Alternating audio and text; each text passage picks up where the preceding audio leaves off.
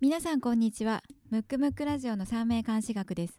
この番組は三名監視学講師の広瀬真一と山口美香子が三名監視学のフィルターを通して世の中を見てみるをコンセプトに進めていきます。番組後半ではリスナーのプチ鑑定も行っていきますのでリラックスしてお聞きください。ヒロくんはい。なんか昨日久しぶりにさ、うんうん。授業出してもらって、うん超勉強になった本当あの出してもらってても別に出禁にしてるわけじゃないからね。いつでも来いって言ってるのになかなか来ないだけなんで。ね 今の言い方なんか私がお許しをもらそうったそうそうみたいになってたよね全然全然あのいつもウェルカムなんだけどあのなかなかうんねあのあの復習だと。あなんかねやっぱすごい、ちょっと忘れてることとかうを、んあそうそうみたいな感じで。めっちゃ勉強になった。でさここでないけどちょっと質問していい、はいはいはい。あのさ、うん。あのー輪廻転生の話があって、うんうん。あの七曜七回四十九日でっつって、ってことは入墓するやんお墓に入って、はいはいはいはい。あじゃあ四十九日でお墓に入るやん。うん。ほんでそのお墓に入ってから、うん。次転送でさあの世に一回行くやん、はい。ってことはお墓参り行くって言うけどぶっちゃけそこもういい日のちゃんあだから、うんあのあの世って 多分空間も時間もないから別にあの何家の中で祈ろうが墓の中で祈ろうが関係ないってことやろ？本当は関係ないと思う、うん。俺俺自身はね、だけどやっぱりうん。おわプラシーボ効果ってあるじゃん。精神的なね。だからお墓に行った方が行った気になって念が入るというかそういうことじゃないからあの世って空間も時間もないから例えば、あの例えば生まれ変わりがねじゃうん。あ次の生まれ変わりがあるとして、次の生まれ変わりが例えばうん。300年空こうが、あの死んだ直後に生まれ変わるのはどうかわかんないけどそれも感覚的には一緒だと思うのね、時間がないんでそういう概念が300ね、年えあの今の基準だと時間が300年とうん、2年とかで差はあるけど、うんうんうん。あの世は多分ないので、あじゃあさなんか私はそのお墓に普段さお墓参りが遠いからうん全然行かれへんから、うんお家で影伝してんねんけど、やっぱりそれってお墓参りに行った方がいいさ天中殺の人とかさ、うん天蔵の人とかいるやん、うんそういう人って行かれへんからうん。行けへんじゃなくて、うん。やっぱりそのご先祖様に対して手を合わせるっていうことはそうそうそうそれがいい絶対した方がいいよね。うん。そうそうそうそう。念の問題念っていうか気持ちが入るかどうかだと俺は思ってるね、そうかそうか私は昨日聞きながら、うん。魂いい日のにお墓行くってお墓いらんのじゃんと思って もう青山霊なくせばいいのにとかちょっと思っててんけど。美香ちゃんもなんか久し一回飛んで飛んだのになんかオープニングからヘビなの突っ込んでくるね。あそう。いや昨日。オープンに始まりたかったんだけど。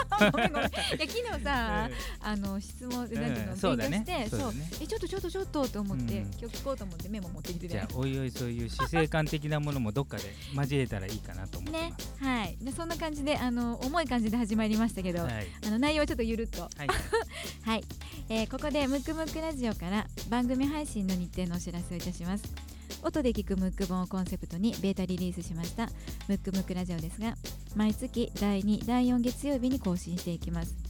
この番組の次回配信は4月24日の月曜日になります、えそれでは第15回目をスタートします。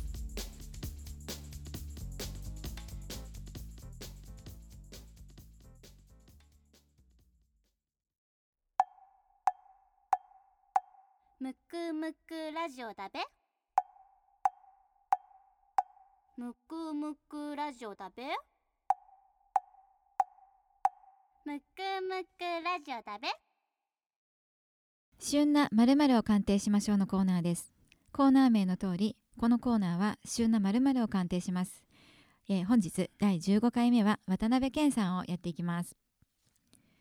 なんかちょっとね報道がね報道ただ今日あの、うん。配信が多分月曜日なんで、あ一週間前ね。な？だからちょっと今収録が今回ちょっと早かったんで、もしかして配信の頃にはまた違う事実があ 出てるかもしれれないんですけど、今ちょうどななんか不倫報道をされた状態、でその先はまだこう記者会見とかもされてないんで全然わからない状態でちょっと喋らないといけないんですけど、じゃあまずじゃ生年月日の方あから。そうですね。はい、渡辺謙さんが1959年の10月21日。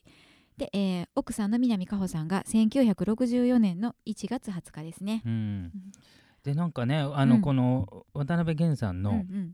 名式を見た時に、うんあれこれ違う人出したのかなっていう と思うよね。なんかそのイメージと全然違う違う違うよね。なんか思わず次の日も調べちゃったそうよね。そうそう まあただあのまあお約束のね多分この番組のリスナーもなんとなく名前はおお覚えてるように、やっぱり天中殺ということでね、うん。怖いね。うん、ではうん。天中殺は何起き起きるんでしょ天中殺はう大大きく言って3つ三つ？起きるというか大事なことは3つ、隠れてたものうがん、表に出る。あ隠れてたの出ちゃったね、間違いないね。出ちゃったようね。ん。うんでもなんかさ、うん、なんていうの？あ3つだからあとあ2つも言っといた方がいいああごめんごめんごめん。うん。え隠れてたものうがん。表に出るが 1, と個ね、うん。新しいことをスタートさせない、はい、あとなんだっけ？あとはき気持ちのブレが激しくなるっていう。そうね。精神的なブレがね。でで渡辺謙さんなんですけど、面識見ると非常に弱いんですよ。うん日韓氏がね、そう。あだから日韓が弱かうん。あの全体的にね、うん。だからなんかこうなんイメージの中ではなんかつ、たくましい男でうん。強そうでしっかりしてるみたいな、うん。病気にも打ち勝つみたいなね。そう、うん。なんかそういうイメージだけどかかなり繊細うな、ん。ナイーブうなん。人柄の人じゃないかなっていうのが、うんうんうんうん。まあ、面識から取れるんですけど、うんうんうんうんうんでただうん。あの赤門星と剣牛星っていうね、うん。あの妖精の星ではあるんで、うんこれはなんていうんですかね。えっ、と体裁というか、うん。あのどう見られるかっていうのをよく考えてるんで、うん多分かなり中身と、その打ち出し自分のキャラクターの打ち出しがうん。結構ギャップがある方かなって、ただそれがうますぎて、うん。その打ち出してる方が、うん。もう本体じゃないかと思っちゃうぐらいのものはあるんですよ。まあ、たまたまこれあの奥さんの南果歩さんの方もねどっちも持ってるもんね。どっちも持ってるんでうんうんあの多分見た感じと本当の中身っていうのはだいぶ違うのかな、うんうんうん。まあ、そこはあのなんですか多面的なんで,、うん。でかなりナイーブで繊細なんですけど、うん。だから役者としては最高かも。いろんなその、うん。なんていうの面を出せるっていうか、はいはいはいはい。いいですけど、うん。あの普通の人としては非常に悩みが多いというかあのよかったね。サラリーマンやんなくて。葛藤が多いんじゃないかなって。ううんん確かにそれは感じるよね。うん。うん。けど見た感じはねあの何の悩みもなく、うん。なんていうのこうこう前だけ見て進んでるみたいなうんうんうんうん。イイメージ、うんうん。美香ちゃんどんなイメージ？えでもそんな感じ。そう。だからやっぱりそのなんていうのかな。ほら要点してる人ってさ、なんかこう内側からのオーラがほとばしるというか、うんうんうんうん人を引きつける魅力がすごくあるんだよって、うん。よくひろくん言うやん、まさに、うん。要点確実なんやなってういうん感じがすごくするよね。うんうんうん。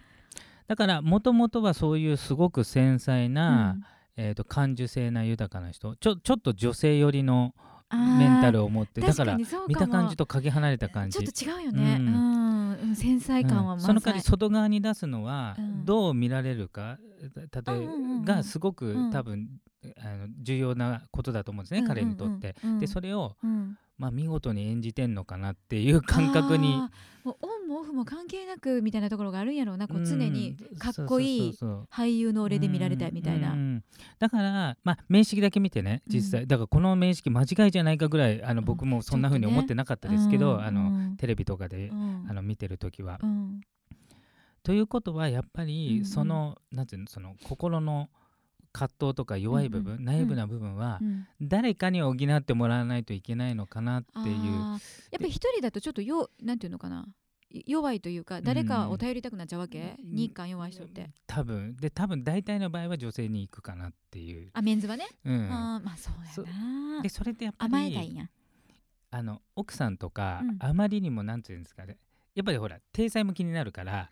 奥さんはな、うん。そうね。やっぱりこう、い犬でいうとお腹出したい時でもやっぱちょっと出しづらい場面があるじゃない。そうするとほん本当の本当の本当の本音を喋れる人ってごく少数の、うん、ただその人は絶対必要なのかなっていう、あーそれがたまたま。うん、それが、まあ、今回の人が分かりません。だ、はいはい。誰かがその役割の人がはいてもおかしくないなっていうぐらいうん、繊細な方。いやでもそうやけどさ、うん。そんな繊細な人やろ、うん。なんかもしもさ、うん。その女の人うがん自分のそういう弱いところを見せて、うん。もしバラしたらどうしようとか思うと。いやだから今回ねバラした説もあるぐらいのビビってさ、うん。もしかしたらこの配信の時にはもうそれが確定してるかもしれないですけど。いやそれはちょっとショックでかいかもしれない。いやね、うん。本当なんかほんま、もともとね。のハートがもう砕け散って。しかも今時期的に天中殺でねさらにブレてるところで。いやーこれきねちょっときついかなっていうのは、う、うん。そうね。だからなんか別にさ、なんか離婚云々とかよりも、うん。この人人生この人自身がちょっと心配じゃない？そうそうそうそうそう。渡辺謙さん自身がね。そうそうあのちょっと精神的にね、うん。こんだけなんか弱いとさう、ん。うん普通にちょっとしんどいよね。うんうんうんうん。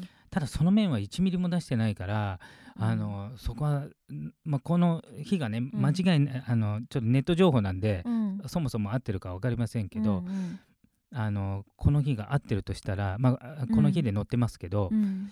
あのかなり繊細な方、ん。そうよね、ただ運勢を見てみると、うん。大運っていうのを見てると、うん。見事に、まあ、よくこの番組でも言ってます、うん。うん大運天中札、うんうんうんうんうん。しかも2階建て。バッチリやね。ばっちり、うん。しか24からなんで。うん。もちろん大運なんで前後はするんで、うん。24きっかりってわけではないです。大体その、うんうん大ブレイクは確かなんか独眼竜政宗あのあ大河ドラマ、あれがなんか歴代大河の中で視聴率1位みたいな、あ今でも？うん、あれ抜かれて今はねテレビ全体的に視聴率あんま上がらないんですけどそうかそうか。そうみたいでそれの時がうん。確か27ぐらいって書いてあったんで、まあじゃあ大河の主役になるところは、まあ、その前ぐらいからねちょっと出てきたとしたら、そうん。まあ大体24前後ぐらいから。でこの人の場合へー2階建てなので、うん。えっ、とまああその全体の流れは上がってても、その上がった中ではジグザグするんですよね、あの上がったり下がったりしながら全体として上がっていくのがうん。35年、ということは、今何歳ですか、57歳。で今年の10月でもうすごいよね。58、うん。ということはもう今年来年あたりでちょっと切れちゃうのでうん。そのタイミングで、まあ、今回のこと、でプラス、えー、ともう一つはもともとねあのうん。大病してますから、で体も若干ちょっと気になるところは、こんだけ2回弱いとちょっと心配やうねん。だから実は女性問題より体の方が その大どっ運ちかって言っ転中殺超えた後要するに59以降うん。特に5年間でうんうん。59から64ぐらいまでの間、うんうんうん。せそうね。少し心配だなっていうのがそういう時は、うん。もうイケイケにならんと言われた仕事だけ粛々とやってればいいの、多分あの、うん。仕事に関しては非常に向いてるしオファーもあるからうん。いいんですけど、うん。えっ、とやりすぎたらだって大変。そうそううそう。だからまあセーブしないといけないかもしれないですけど、ただうん今ってどんくらい出てるのかな？それもちょっとねそそこまでうんあんまりひひどく露出してる感じはしないので、まあ、うん。それよりあもちろんね大病されてるから、うん。人一倍健康には気使ってるかもしれないですけど、うんまあ月並みですけど本当に気を使いながら普通の人よりベースが弱いと思って。そうよね、ううんん。爆弾抱えてるからぐらいに思ってた方がいいよね。そうそうそう。でこの番組でよく言ってますけどうん。あの平等ではないんですね。生まれた時から体がものすごい強い人と、うん。体がえやや弱く生まれてる人がいて、うん。でそれって見た感じとか自分の自覚とは違うんで、なので暴飲暴食しても長生きな人がいるし、節制しててもうん。ちょっと早く亡くなっちゃう方もいらっしゃるんですけど、渡辺謙さんの場合はね、うん。そもそもちょっと病気が要注意な方なんで、健康の器が異常にちっちゃちくてそうですね。逆にその伝達とか表現の器が非常に大きいっていう。大きい。だから、あのうん。役者としては最高の才能ですけいやーそどうやな。あの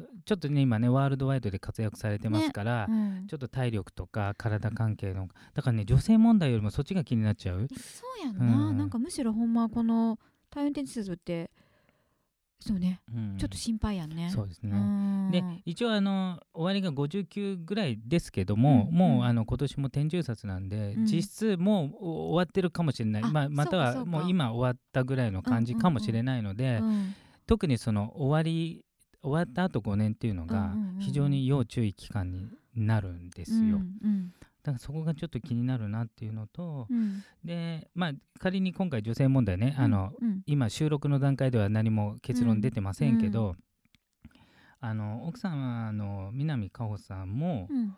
石門研究があって、うん。多分どう見られるか非常に気にする人なんで、うんうんうん。実質終わってたとしても、うん。形は維持するんじゃないかなっていう、なんか面識見てたら私とヒロ君の間ではちょっと離婚ないんじゃないっていうそうそうそう、感じはうん、その代わりその前から愛情自体は冷めて可能性はあるよね。あありますねうんこれは。うん。なんかそれはちょっと感じるよね。また別のところでつながってて、ううん。んで、えー、と一応渡辺謙さんメインですけど、うんうんうん。南果歩さんもちょっと言っとくと、うん。一応生年月日あ言っとい言った言った？うん。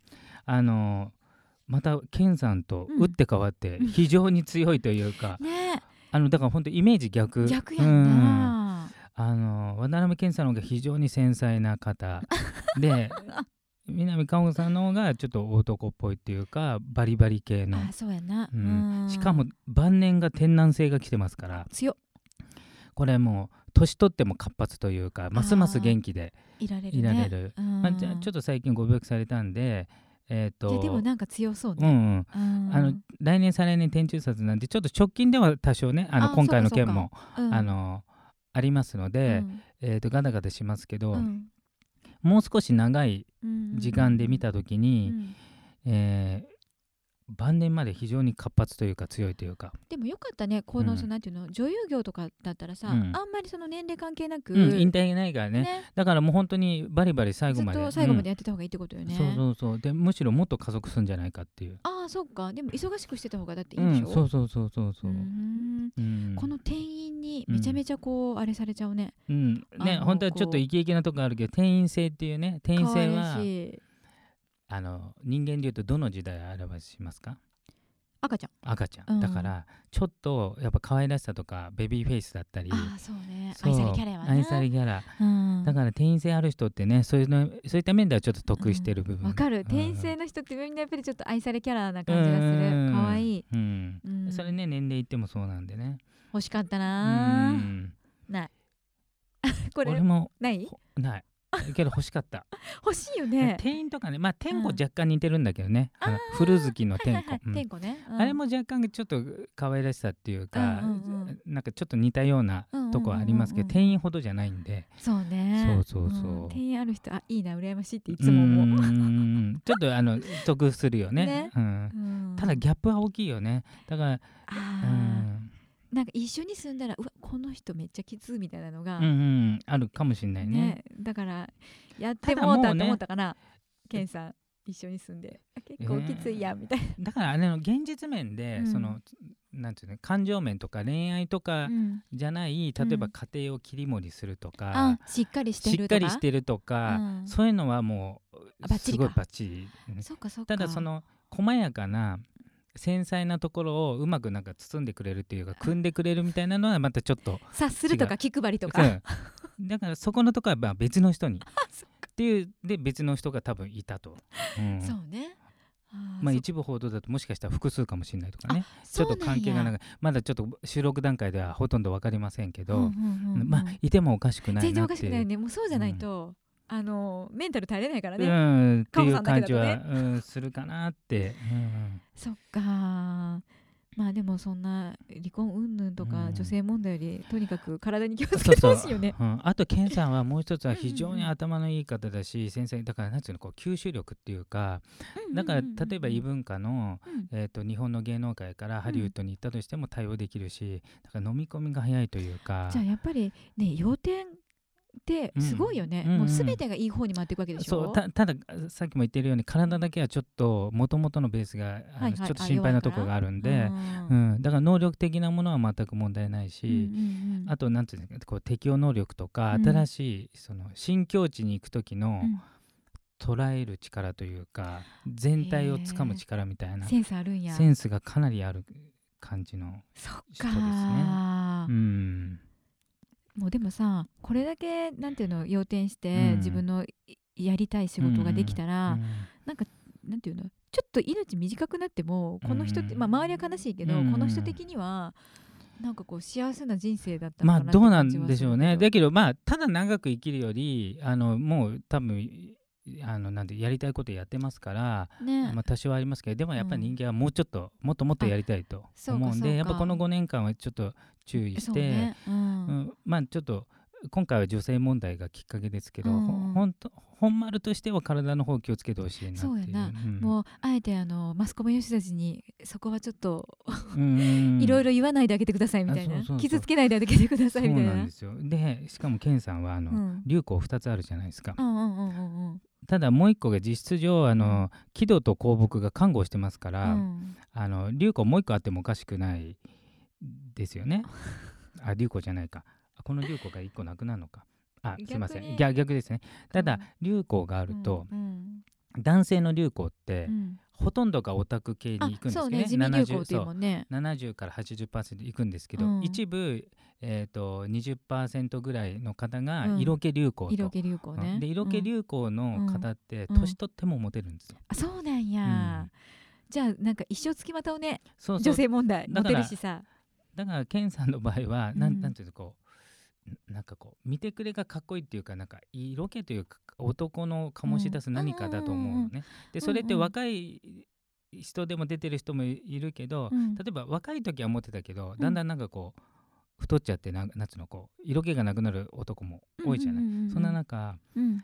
ね、生涯色気を持ち続けるっていうね。あの色気流行だけですよ。あ同じ流行でもオタク流行はあの全然もう最初から色気ないですから で女性の場合は、うん、あの色気流行の方がん。78割なんで、ああそっか。女の人の方がちょっとこう色っぽい感じがね。特に真ん中の場合は、陽線で真ん中の場合は、色気が保てますので、あのそこそれも年いってからも艶っぽい感じが。艶っぽいなんかちょっとなんてフェロモン系の、ああそうなんやそうなんや、うん、えー、欲しかったな流行。流行俺も欲しい。ね。しかも外国の星だからあそうか、ね、もうだから今の環境バッチリかなうん、そっか。いいね。たただちょっと今年からの5年間ちょっと要注意。今年からというか64までですね。ちょっと気をつけてほしいなとは思いますね。うんそうね。本当誰かケンさんに命気をつけるようにってね,、そうですね。言ってあげてほしいよね。はい。そんな感じですね。はーい、えー今回の旬なまるまるは渡辺健さんでした。むくむくラジオだべむくむくラジオだべ？むくむくラジオだべ？えーそれではですね大人気のコーナー。大人気なの？大人気ですよ、ふう。うん。リスナープチ鑑定に行きたいと思います、えーまず最初のお一人目の方ですね。ラジオネームほしいもさんです。はじめまして。今後の仕事についてお聞きしたくメールさせていただきました、えー日本では医療の資格を持って働いていましたが夫の海外での仕事がしたいという夢についていこうと決めて2010年にアメリカに来ました。現在専業主婦をしていてインターネット上で文章を書く内職をしていますが収入というほどの稼ぎはありません。働きたい気持ちはありますが英語の壁は大きく難しいです。また夫の稼ぎは現在生活する上では贅沢をしなければ大丈夫な程度ですが貯金は子どもの学資保険を積み立てるので精一杯というのが現状です。そこで将来のことも考え自分たちにとってはいろいろと区切りのいい2020年に私と子供の2人が日本に帰って私が資格を生かして再就職をし日本での生活基盤が整ったら夫も日本に帰ってきてというふうに考えています。帰国の時期はそこで大丈夫なのかもしくは日本に帰らず海外でした方が良いのか何かアドバイスをいただけたらと思っております。先生よろしくお願いします。なるほど。ちょっとねあの文章だけだとちょっとわからない面もあるんですけどじゃあちょっとなんかねちょっとうん難しいよね、うん見ていくとはい。えっ、とあちょっと待ってね、うん。えー、星芋さんの名式うん。年間誌からうん。定価の蛇汽水のうおつぼくのい。うん。で、えーご主人の方が年間誌の方から木戸の鳥定価の牛人水の水です。あ人水のネズミですね、うんなるほど、はい。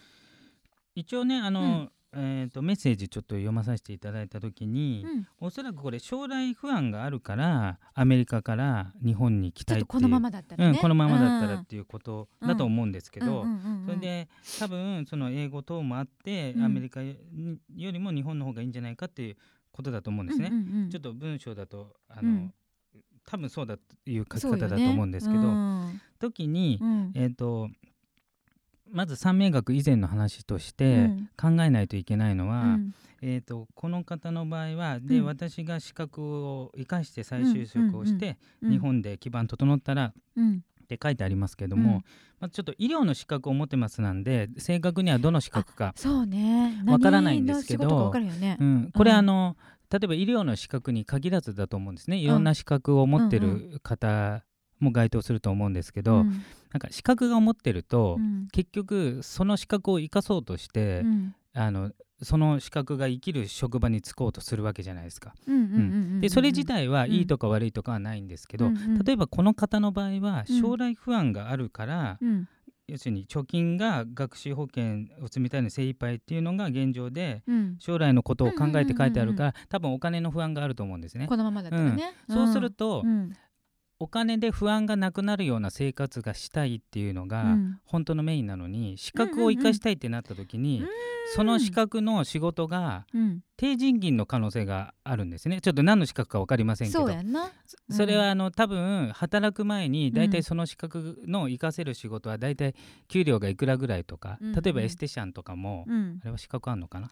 ない、えー国家資格ではないけど、一応まあうん。なんかすじゃあ例えば、分かりませんけど、うん。じゃあ子供の将来のこと考えてね、うん、じゃあ月40万ぐらいはうんうん。必要だとうん。仮に思って、うん。で自分はその、えーエステシャンの資格があると、うん。でもそれが20万だったとしたら、うんあの資格を生かした仕事がゆえにまた将来不安がで, できてしまうっていう話になっちゃうから、それは、うんあの日本だろうがアメリカだろうが一緒だと思うんですね。だから日うん。本に来たら全部が OK でもないし、うん。えー、と資格を生かして再就職したら、あの全部が OK なわけではなくて、うん。要するに将来不安をなくしたいのが目的なので、うん。その目的に合った行動というか動きをしないといけないので、うん。えー、とここに書いてあること自体だと、医療の資格を持ってるしか書いてないのでそれがどれくらいかがわからないの確かにで確かに。もしそれがうんいろいろ入る前にわかると思うんでね、うんうん。そのし、えー仕事はどれくらいになるかっていうのを考えないと、うんまた同じことになってしまうっていう。そうやな。なんかそのお医者さんとかナースやったら当然向こうではさ、うん。その資格として使われへんから日本に帰ってきた方が当然やっていけるけど、医療事務とかやったらうん。日本に帰ってきたって、同じことになっちゃうから、ううん。ん。だからまずそれが前提としてあって、うん。で一応名式の方に戻ると,、うんうんうん。えー、と星芋さんと星芋さんのご主人が、うんうん。えー、とやっぱ現実のところが非常に弱いんですね。そうやな。あのそれは仕事の場所とうんうんうん。財の場所、お金の場所なんです、ね。ここういう、えー、と弱い方ってどっちかというとうん。その辺がルーズに考えてしまうっていうか、なんとかなると思っちゃうんでちょっすけどと甘いんやろうねうん。見通しが、見通しが、うん。そうすると、うん。あのなんていうんですかねあの仕事はちゃんとしてます、うん。けど生活は良くなりません、うん。みたいなことになると。どうしてですかみたいな、うん。でももともとは本人は何が目的だったのっうんうんて言った場合、将来の不安があるっていうところが目的なんで、うん。そうしたらうん。潔くその資格を捨てないといけないんですよ。将来のためにね。そうそうそうそう、ん。まあそれどの資格もそうですよ、うん。じゃあ例えばあの美容師の資格とかもそうだと思うんですけど、うん例えばあのよく美容師の人でね、うん。お金がないんでどうしましょうって言ってでうん。もせっかく取ったんで、うん。その資格を生かしたいってそれ相反するじゃない、うん。ある意味、うん。うん。だからそこはうん。どう取るかっていうだからそれは過去に生きるか未来に生きるかだと思うね。資格取ったのは過去、うん。そうやな、うん、でこれから生きるのは未来なんで、うん。例えばそのちょっと今名言やな。そう。いいこと言ったでしょ？いいこと言った、うん、で資格取った時って、うん。じゃあ例えば分かんないですよ。んうん。18か20歳かうん。22歳か分かりませんけど、うん。その時って将来についてどれくらい考えたんですかって話なんですよ。い。やまあほんまそうう。ん。思う、でそのに時に取った資格に縛られるってことは、今40だろうが50だろうが、うん。22の決断とか18の決断のうんうん延長線上に生きてるんで、その先に得た知識とかん。状況とか関係なしの人生歩んじゃってるんで、うやと思う。それはちょっと破綻してしまうので、うん。だからまず、うん。あの日本に帰るのは全然いいと思うんですよね。ね別にタイミングが悪いわけじゃない、ね、悪いわけじゃないんですけど、うただ日本に来て何をするかっていうのがうん。大事で、それはアメリカで何をするのが大事かも同じですけど、ん。結局場所ではなくて、うん。あの本人がうんどこに行きたくてそれをやってるかによると思うんですよ。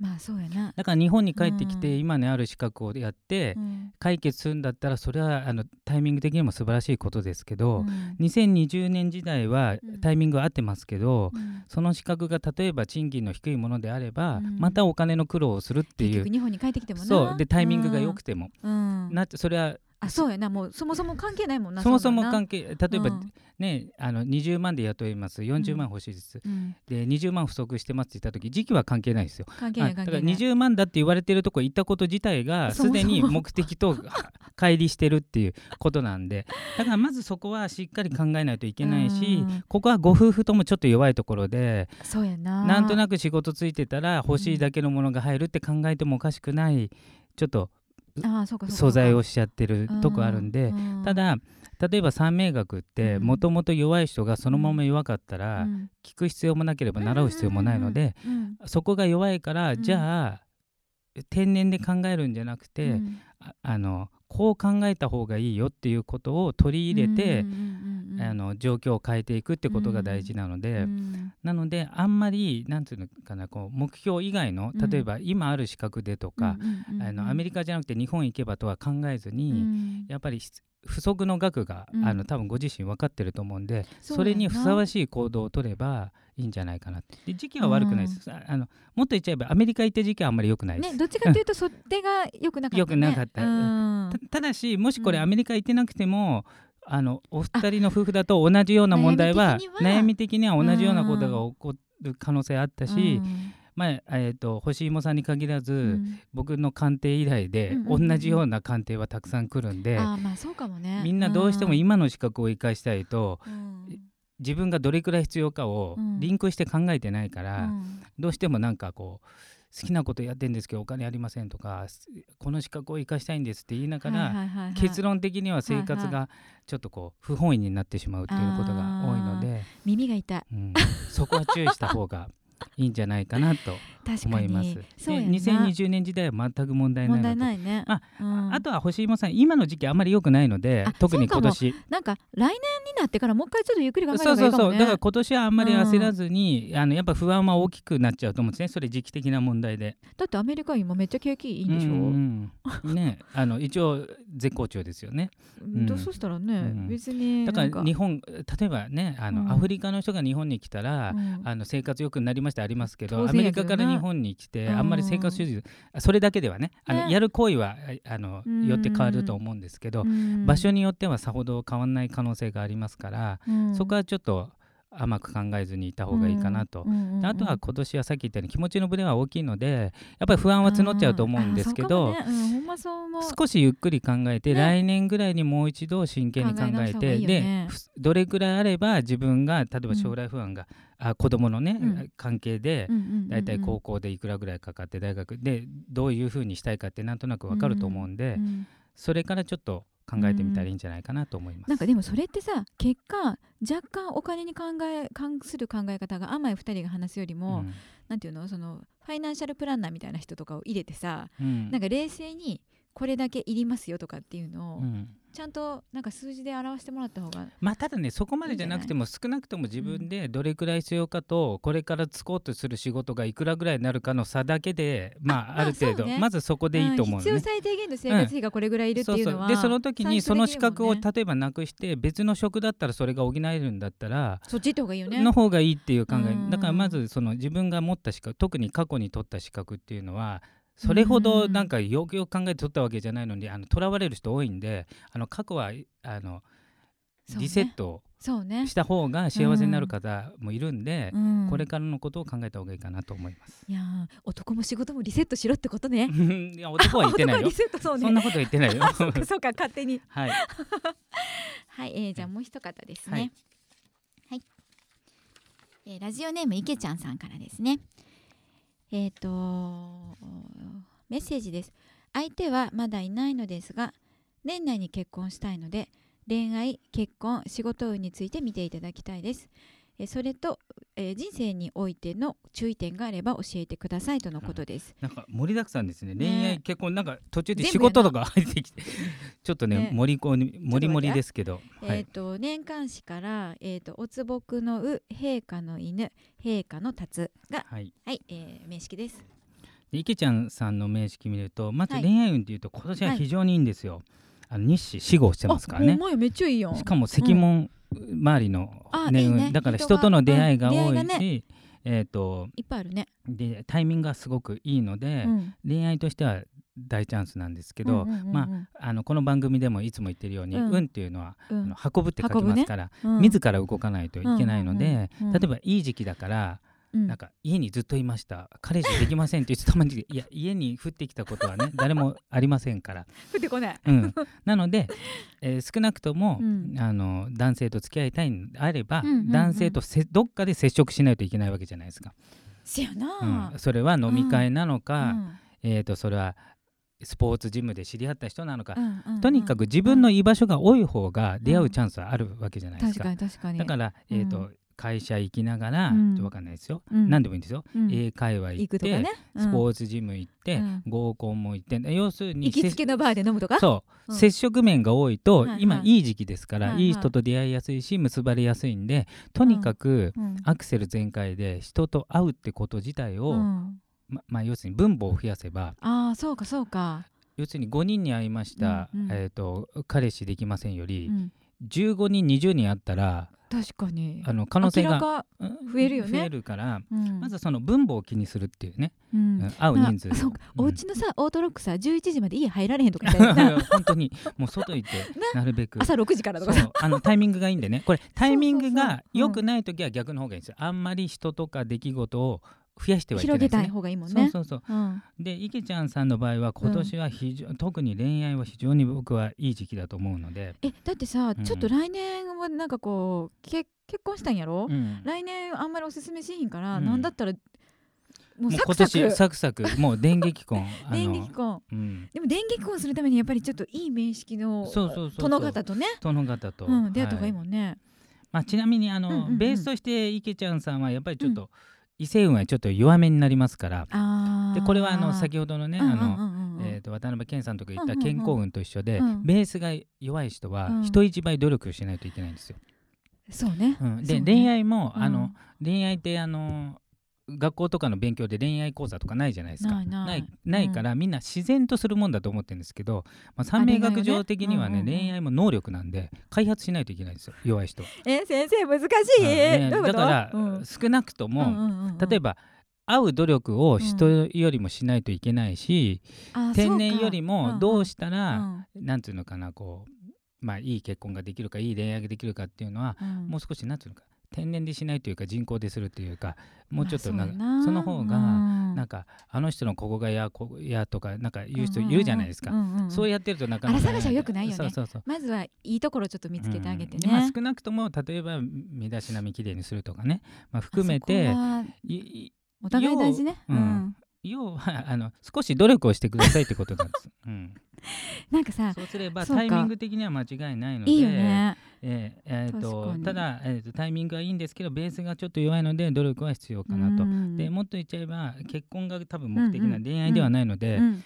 たまに、うん。あの結婚にはうん。不向きな人と恋愛しちゃう人いるんで、ああん。そうかそうかまあ、そそうかこは自分の結婚観に合った人とそもそもね、だから結婚を前提としたうん。恋愛をした方が、ううん。ん結婚したいって言いながらあの絶対 もうなんかこの人は別に将来のこと考えないんですよっていう人、あれさっきまで言ってること違うなっていう人いるんで。でもこの人がとかうん。ダメだろっていう？それでうん。やってくれだから結婚をしたいのであればうん。結婚にふさわしい人と、あー。で今はいい時期なんであの頑張って分母を増やしてそうや頑張ってくださな。これさ何年ぐらいお相手はれへんねやろ？なんかな？いこの間さあのーちょっと新規と出会った時うん。に、お互いなんかいろんな質問された時にっていう話をしててんけど、うん。彼氏いない歴どれぐらいですかとか、はいはい。彼女いない歴どれぐらいですかって言われた時、うん。どれぐらいって言ったら好感度が上がるかっていうしょうもない話をしててんけど お客さんと。まあだからそれ考えてる時点でモテないんじゃないのって思ってじゃあねじゃあね。それがな、うん例えばあのー、5年ぐらい彼氏がいいとするやん。うん。でさちょっと合コンで知り合いましたと、でさえっ、とさとか言って美香ちゃんはさ、うん。彼氏いない歴何年なんて言われると5年とか言われたら、うん。ちょっと重ない？まあ確かにね。そうやろ、それで逆に、えー半年前に別れましたって言ったらさ、うんうん。ちょっと生々しいよなって話になって、で結果お客さんと2人の中では1年ぐらいいませんぐらいがちょうど好感度が高いんじゃないかっていうしょうもない話してたの。じゃあ池ちゃんさあの恋大きい女の美香ちゃんのアドバイス的には1年がいいらしいんでそれで頑張ってください。あのーほら吹きましょう、はい。3年いなくても1年いませんっていうことで、はい。出会ってください。ちょっと。はい、じゃあ結婚よりも仕事あのあ仕事よりも今結婚したいんであればね。もう全力でちょっとね仕事なんかしてる場合ちゃうよね、うん相対相対仕事、いあのうん。あの結婚に向かってください。今すごいいい時期なんで。やほんま。で、はい。い、い人が見つかったらまたすぐにはい。生年月日をここにはい。持ってき送てください。ってください。はい 全員を鑑定することはできませんが、えーぜひやってくださいっていう方は番組ウェブページにあるリスナープチ鑑定専用フォームからお申し込みください。むくむくラジオだべ。むくむくラジオだべ。むくむくラジオだべ。は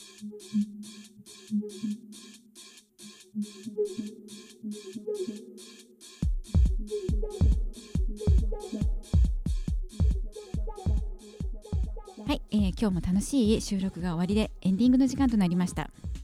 じゃじゃじゃん。あっという間だったね。あっという間だった、はい、今日はおばちゃんです。いません、うん、いえいえ ちょっとね見て見て見て。私のショップカード、うんうん、じゃじゃじゃじゃんすごいね。インターネットラジオムクムクラジオこういうのしてるよ。すごいね。ほら。本当だ。そう。これさ、うん、仲良しの、うん、あのなんていうの？あのイタリアのシェフのお店とか、うんうんうん、近所のスーパーに置かしてもらってるんだけど、えー、めっちゃこれ取れんの。取ってくれるのみんな。じゃあ反響あんだね。そうだからエステの問い合わせはぶっちゃけあんまないねんけど、あのラジオは多分そうです。あの田町近辺の人がなるほど。すごい聞いてくれてると思う。最近ねあの、ディレクターからもリスナー増えてると聞いてるんで、マジで、ますます頑張っていきたいなと思います、ね、ちょっとビリきながら私も協力させていただいてます、はい。